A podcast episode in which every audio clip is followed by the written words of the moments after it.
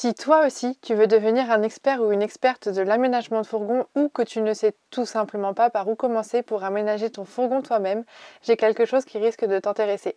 Tu peux tout d'abord visiter notre blog dont le lien est en description du podcast pour récupérer plein d'infos utiles et gratuites pour aménager ton van. Et si tu veux aller beaucoup plus loin dans ton idée de construire ton propre van, notre e-book de 800 pages, le manuel du fourgon aménagé, est le support qu'il te faut. Tu trouveras dans cet e-book des schémas, des tutos, des plans, des conseils bricolage. Bref, c'est une vraie Bible de l'aménagement.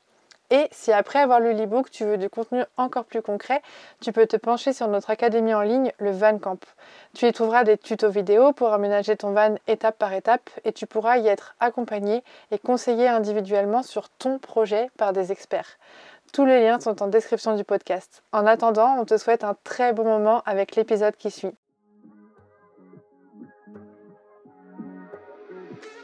Salut à tous et bienvenue dans le premier podcast consacré 100% à la vie en van. Moi c'est Lucille et je suis là pour vous parler de ce sujet sans tabou, sans rien vous cacher et je vous dis tout.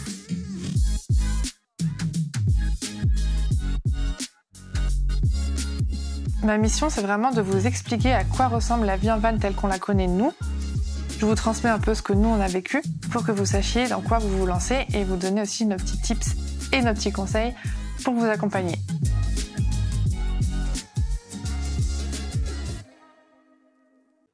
Bonjour à tous et à toutes. Aujourd'hui, j'avais super envie de faire un épisode un peu spécial qui va être le bilan de notre année 2022, plutôt de la mienne. Je vais pouvoir parler un petit peu au nom de PF de temps en temps parce qu'on en a beaucoup parlé. On a fait un bilan tous les deux aussi. Donc, je vais pouvoir retranscrire un peu ce qu'il m'a dit, mais je vais surtout parler de moi, évidemment, vu que c'est moi qui suis au micro. c'est un podcast un peu spécial. Ça n'a pas forcément de rapport direct avec le van, mais j'avais super envie. Je sais pas, j'ai été, été appelée dans le dans le fait de vous parler un peu de mon bilan de cette année 2022 qui a été très très très riche en émotions fortes, qu'elles soient bonnes ou mauvaises. Et enfin, il n'y a pas de bonnes et de mauvaises émotions, on va pas rentrer dans le débat, mais que ce soit des émotions désagréables ou agréables. Et c'était voilà assez riche en, enseignement et du coup j'avais super envie de vous faire un podcast par rapport à ça. Du coup, dans, dans un premier temps, j'avais envie de vous parler un peu du côté professionnel parce que pour ceux qui nous suivent sur Instagram, vous avez peut-être vu que cette année a été une année de grands changements pour nous. On est passé d'auto-entrepreneur, on était auto-entrepreneur depuis trois ans pour vous créer tout ce contenu à société, donc SAS, où on est tous les deux officiellement, on a officiellement un statut chacun dans la société, etc.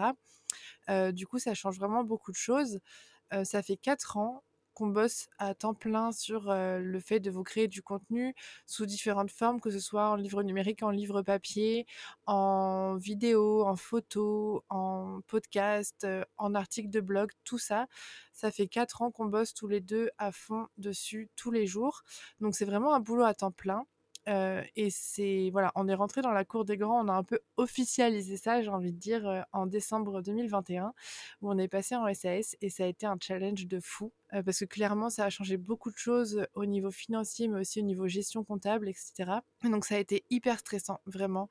On s'est fait des cheveux blancs en début de l'année 2022 pour apprendre à gérer, pour être sûr qu'on gérait bien la trésor, qu'on gérait bien le, salaire, qu'on gérait bien les dépenses qu'on faisait avec la carte, est-ce qu'on avait le droit de faire ça aussi? Et si ça, je, je pouvais le, dépenser avec la carte ou s'il fallait que je me le rembourse? Enfin bref, c'est énormément de, changements, énormément de nouveautés qui nous ont forcément beaucoup stressé. Aujourd'hui, quand je le vois avec un an de recul, je dis mais c'est pourquoi j'ai stressé? C'est hyper facile en fait de tenir une SAS, il n'y a rien de compliqué. Mais il y a un an, c'était tout nouveau pour moi et pour PF et du coup, c'était très compliqué de comprendre les tenants, les aboutissants et la gestion comptable, etc. Donc déjà cette année, ça a été le gros challenge au niveau professionnel. On est rentré dans la cour des grands, des petits grands, tous les deux, et, voilà, on a pris un peu, on a un peu comme officialisé le fait que, que le van migrateur et le van camp c'était notre boulot à plein temps. c'était le cas depuis déjà longtemps, mais vous savez quand on fait un peu un boulot de rêve, que on est que vraiment tout se passe comme sur des roulettes, on se dit quand est-ce que ça va péter en fait, à quel moment ça va s'arrêter, on va ça fait peur, ça fait peur. Tout est parfait, on arrive à gagner de l'argent grâce à notre passion, on vit et on s'organise comme on veut, on n'a pas de patron et on se dit mais à quel moment tout ça va casser? C'est pas possible, c'est trop beau pour être vrai. Donc il y, avait beaucoup et il y a encore beaucoup d'angoisse par rapport à ça. mais le passage en société a un petit peu assis et officialisé le fait que vraiment, oui, on gagne de l'argent avec notre passion et c'est comme ça et ça ne va pas s'arrêter du jour au lendemain et on, est un peu plus serein avec ça. Donc, cette année a été un gros travail au niveau professionnel, au niveau de la relation à l'argent, déjà dans un premier temps. Ce qui fait peur, en fait, dans le fait que tout s'arrête du jour au lendemain, c'est de devoir aller chercher de l'argent autrement par un moyen moins agréable que ce qu'on est en train de faire. Et du coup, forcément, c'est aussi une peur de plus avoir d'argent. Je fais des gros raccourcis mais c'est un peu, en gros, le, boulot qui a été fait cette année, avoir confiance en nous, avoir confiance en la société, avoir confiance en ce qu'on a créé et notre rapport à l'argent. Vraiment, ça a été les, les gros, gros challenges de cette année au niveau professionnel. Aujourd'hui, on est beaucoup plus dans notre zone de confort, on est beaucoup plus serein, même s'il y a des jours ou des, mois où je vois potentiellement que le chiffre d'affaires baisse ou des choses comme ça, et j'ai encore la boule au ventre en me disant, oh, ça y est, ça y est, c'est ce mois-ci que c'est la fin.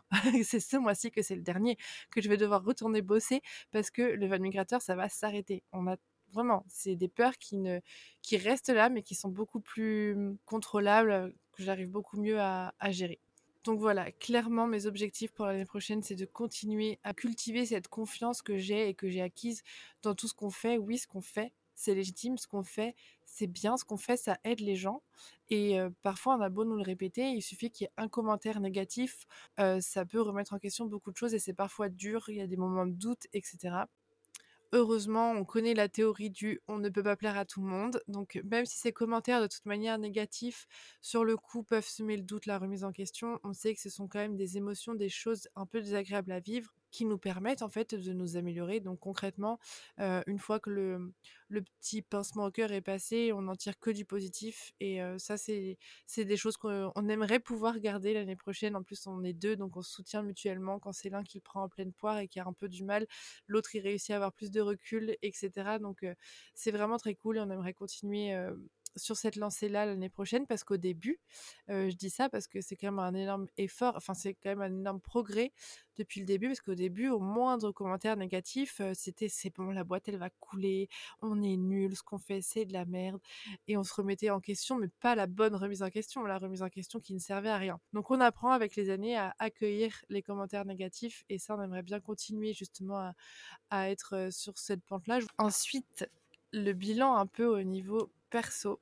Il est assez riche cette, euh, cette année. Il a vraiment été, cette année, elle a été source d'énormément d'apprentissage. Cette année a été hyper challengeante pour nous pour tout ce qui est le côté argent, stabilité. Elle a vraiment mis un coup de pied à notre stabilité. On a dû se réadapter tout le temps, euh, faire de l'adaptation permanente. On n'a jamais été vraiment dans une situation très stable. Mais au final, ça nous aura fait nous rendre compte qu'on a vraiment besoin d'une stabilité pour être serein, d'avoir une rentrée d'argent, d'avoir une capacité d'épargne pour pouvoir se créer un matelas de sécurité. En fait, pendant des années, on était un peu en mode euh, c'est bon, on gagne juste ce dont, on a, besoin pour vivre, on a besoin de rien de plus. On est dans le minimalisme même là-dedans C'était aussi un peu l'idéal de la vie en van, de vu que on vit avec moins de ressources, on a besoin de moins d'argent, etc. Et nous, on a vraiment pris le truc au pied de la lettre. On n'avait pas de capacité d'épargne, on n'a pas, pas, de matelas de sécurité, aucune stabilité financière. Aujourd'hui, c'est bon, on a fait notre temps là-dedans. on a besoin de retrouver un peu une stabilité financière, de pouvoir se créer un matelas de sécurité, de pouvoir épargner, pour pouvoir faire des projets, etc on était tout le temps en train de regarder nos comptes par rapport à la société. Est-ce que la société elle a un bon, euh, un bon mois ce mois-ci? Est-ce qu'on va réussir à se dégager un salaire? Et puis est-ce qu'avec les dettes on va y arriver? Enfin, c'était vraiment voilà quelque chose de très très stressant. Donc on a décidé. Donc vous allez sûrement l'apprendre dans ce podcast parce que je n'en ai pas encore parlé sur Instagram, de changer un peu notre modèle de vie. Aujourd'hui, je continue à 100% à la société Level Migrateur. Je continue à bosser dessus. Ça, je lâcherai jusqu'à, je lâcherai pas jusqu'à la mort de la société. Ça, c'est clair.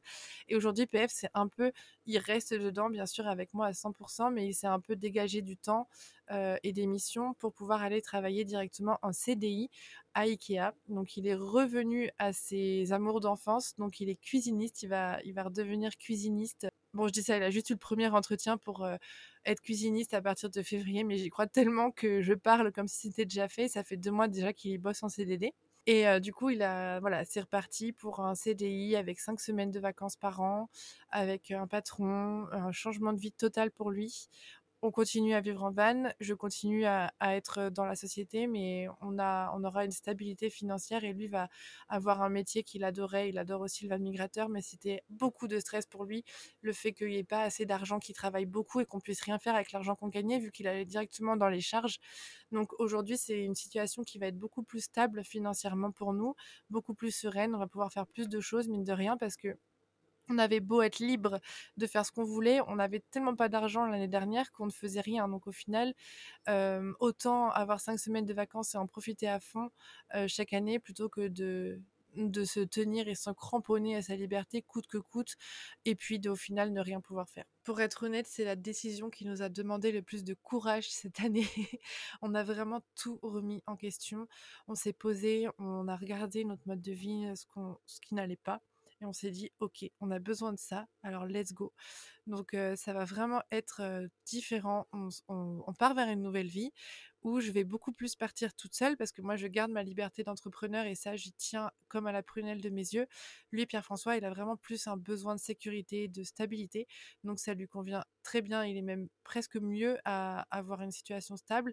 Il garde quand même les deux pieds dans la société parce que c'est sa passion aussi, donc il n'a pas du tout envie de lâcher ça, euh, mais il n'aura pas la liberté d'entrepreneuriat que moi je pourrais avoir et du coup on aura chacun un besoin qui sera respecté. Ça, c'est super important. C'est un changement de vie qui a demandé beaucoup de courage, mais qui va vraiment dans le, dans le sens vers lequel on a besoin d'aller tous les deux. Et du coup, bah, je ferai beaucoup plus. Vous allez voir beaucoup plus sur Instagram euh, des road trips toute seule. Pierre-François sera avec moi de temps en temps, donc cinq semaines dans l'année. Euh, peut-être collé, peut-être pas collé, on ne sait pas encore. Mais en tout cas, je serai beaucoup plus toute seule sur la route. Ça fait un peu peur, j'avoue, mais d'un autre côté, c'est hyper grisant. voilà, les amis. Donc, on a violé la règle primaire du nomade van lifer libre. Pierre-François a un CDI. Alors, je sais qu'il y a eu des réactions euh, diverses et variées. On a notre entourage qui est super content. Certains amis Van Lifer qui nous ont dit Wow, t'as changé. Mais en fait, euh, concrètement, oui, on a changé. On a évolué de ce côté-là. Clairement, c'était plus possible de vivre comme ça. Aujourd'hui, on est euh, parti là-dessus. On est parti aussi sur le fait que la vie en van, on commence un peu à être fatigué de ça. Je vous annonce des grandes nouvelles hein, dans ce podcast. on commence à être un peu fatigué, on n'a pas envie d'arrêter tout de suite, mais on a envie de commencer à se créer une situation pour éventuellement pouvoir se créer soit une maison autonome, soit prendre une maison et l'autonomiser, mais en tout cas partir sur quelque chose comme ça et quitter doucement mais sûrement la vie en van ce qui n'était absolument pas possible avec le peu de salaire qu'on se faisait et la situation précaire qu'on avait aux yeux des banques. Donc aujourd'hui, le, CDI va être un déclencheur pour, euh, pour notre euh, future nouvelle vie qu'on prépare déjà dès maintenant, même si ce sera pour dans quelques années, parce que le temps qu'on rembourse, qu'on se fasse un apport et qu'on choisisse où on veut, euh, où on veut s'installer et ce qu'on veut faire, on a encore un petit peu de temps. Et on n'a pas tout de suite envie de quitter la vie en van, on aime trop ça. Donc voilà déjà pour les premières grandes nouvelles de l'année. Et ensuite, pour continuer un peu à vous parler de, de ce que j'ai appris moi personnellement cette année, ça a été assez incroyable les apprentissages personnels. Comme je le disais, j'ai beaucoup appris à déléguer, à faire confiance dans mon travail, dans ma vie personnelle. J'ai toujours eu l'impression que mes idées étaient les meilleures. Clairement, soyons clairs. J'ai toujours eu l'impression que quand j'avais une idée de créer une, idée pour l'entreprise ou une idée pour faire évoluer l'entreprise, que c'était mon idée qui primait et que je, je ne démordais pas de cette idée. Aujourd'hui, j'arrive vachement à mieux à déléguer et je fais même très très souvent primer les idées des autres sur la mienne. C'est tout nouveau pour moi et je trouve que ça donne un, souffle tout nouveau aussi à l'entreprise, à la société, à ma vie. Et je trouve que ça change la donne, quoi. Ça change les relations.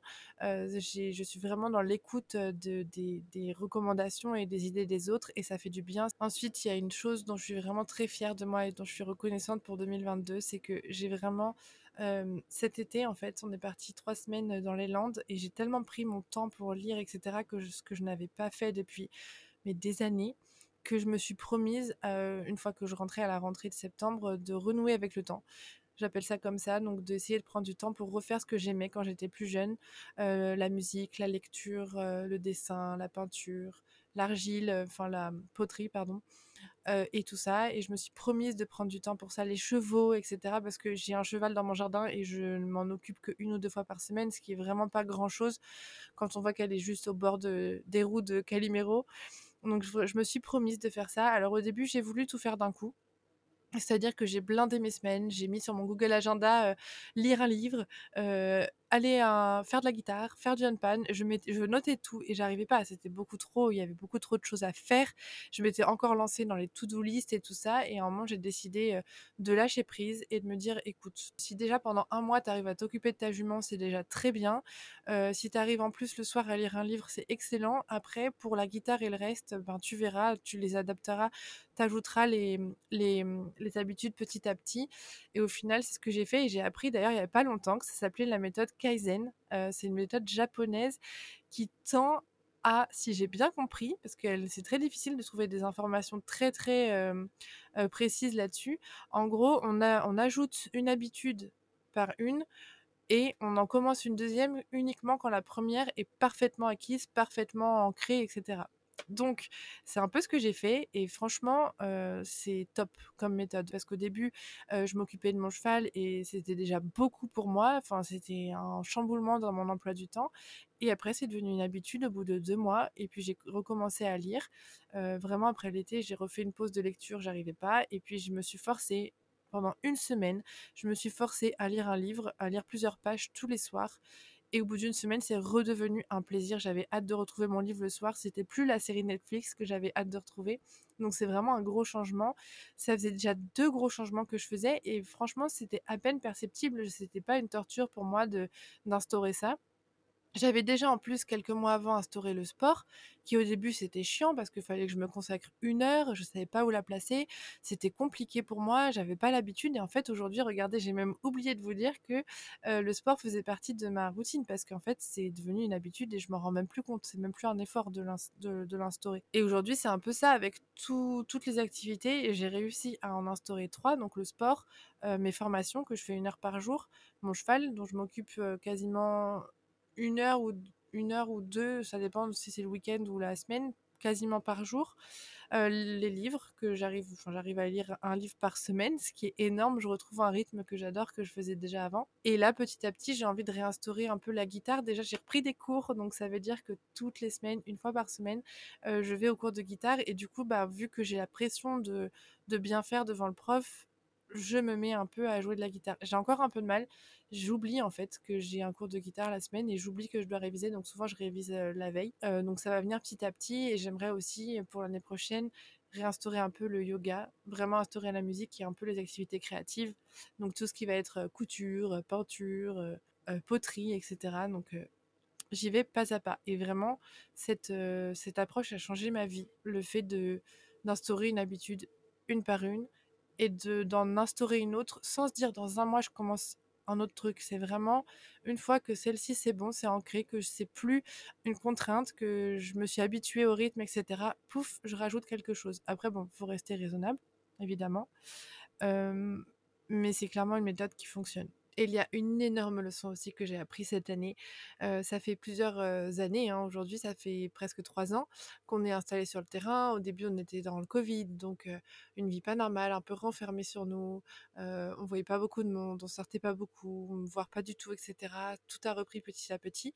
Mais je me suis rendu compte que je me suis beaucoup renfermée sur moi, que je me suis beaucoup enfermée sur les livres de développement personnel, etc. Ça, je vous en ai déjà beaucoup parlé sur Instagram. Et en fait, j'ai appris cette année, j'ai reappris, comme si je l'avais oublié, que tout le travail qu'on peut faire sur nous-mêmes, etc., c'est dehors avec les gens, en étant en groupe, en étant avec des gens qu'il faut le faire. C'est pas en restant chez soi avec son livre, en étant dehors avec des gens.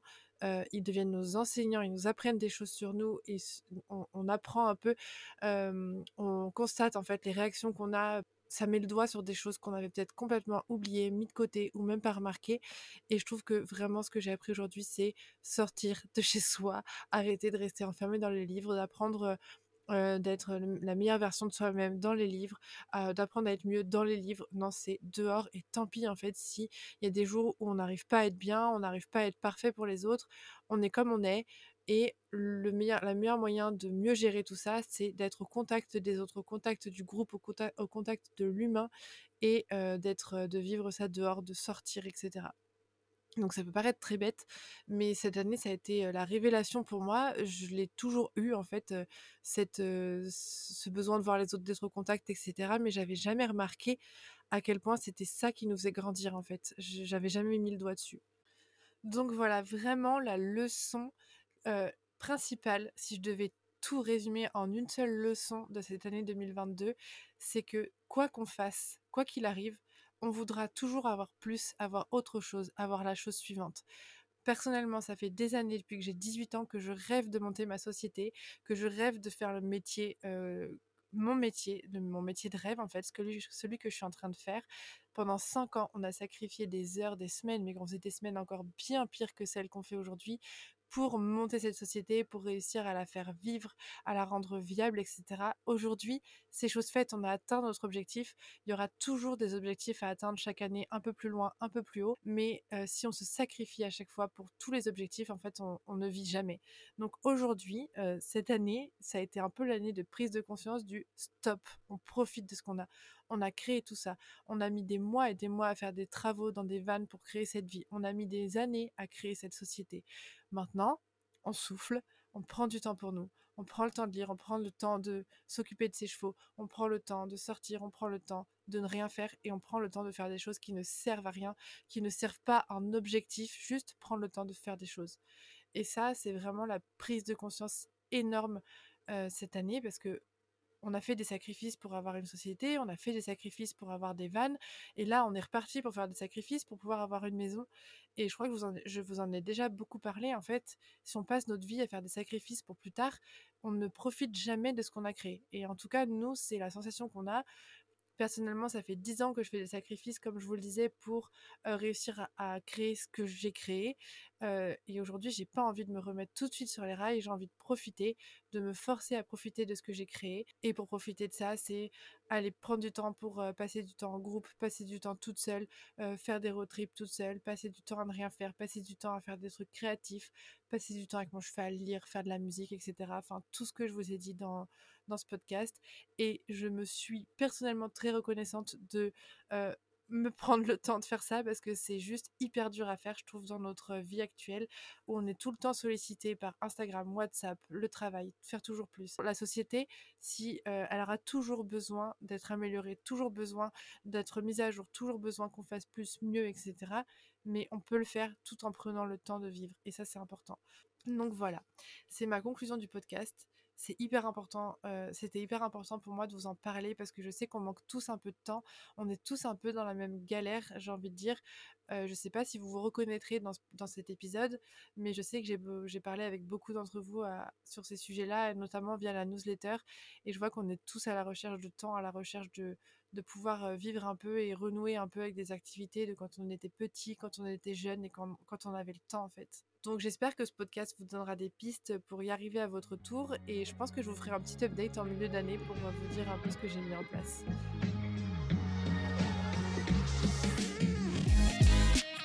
Et voilà, j'espère sincèrement que cet épisode vous aura plu. Si mon podcast vous a aidé à avancer dans votre projet d'une quelconque manière, je compte sur vous pour le noter avec 5 étoiles et pour le partager à vos proches. C'est vraiment la meilleure manière de soutenir mon travail. Si vous voulez en savoir plus sur l'aménagement, l'homologation ou tout autre sujet qui touche au van aménagé, vous pouvez me retrouver tout de suite sur mon compte Instagram levanmigrateur tout attaché ou sur le blog www.levanmigrateur.com. À tout de suite